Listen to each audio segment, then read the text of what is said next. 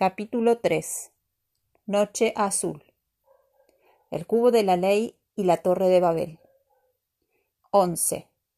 Oh hijos del día de la verdad, antes de la separación que los dividió en los hijos del amanecer y los hijos del libro, solo existía el cubo de la ley y la ley del cubo.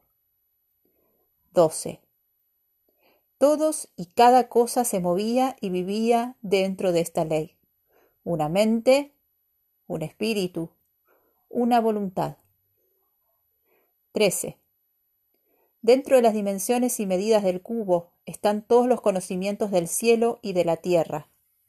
Y para que ustedes conocieran, se expandieran y se deleitaran en la suprema ley del cubo, Dios los creó, oh hijos del día de la verdad. 14.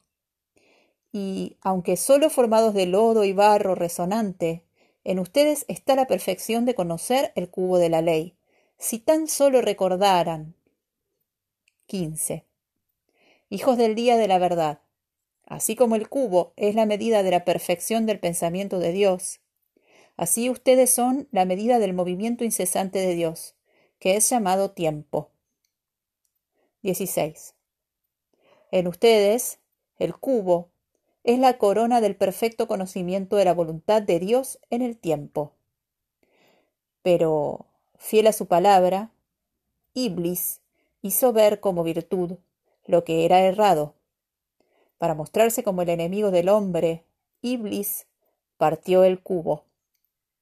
Él ocasionó el olvido del tiempo dentro de la mente, separando la mente del espíritu, que es el movimiento de Dios en todas las cosas.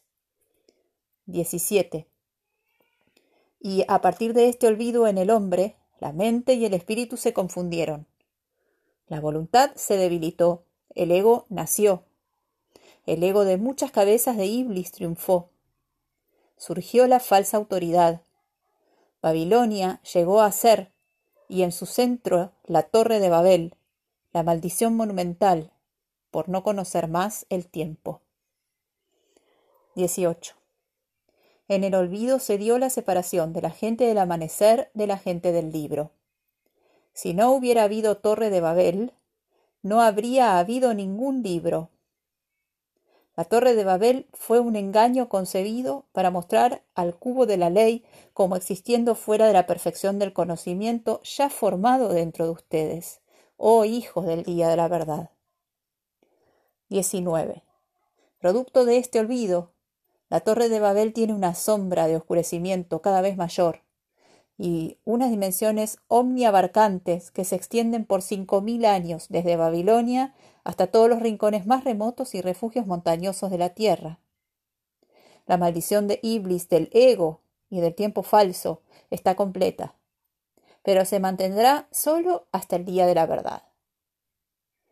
20 porque Dios está lleno de gracia y de misericordia. Mientras pudo, Él mantuvo a la gente del amanecer lejos de la torre de Babel. Y tanto a la gente del amanecer como a la gente del libro, Él les envió muchos mensajeros, apóstoles de la luz, testigos de la verdad, practicantes del camino de la rectitud, el cual está siempre enmarcado por la invencible ley del cubo.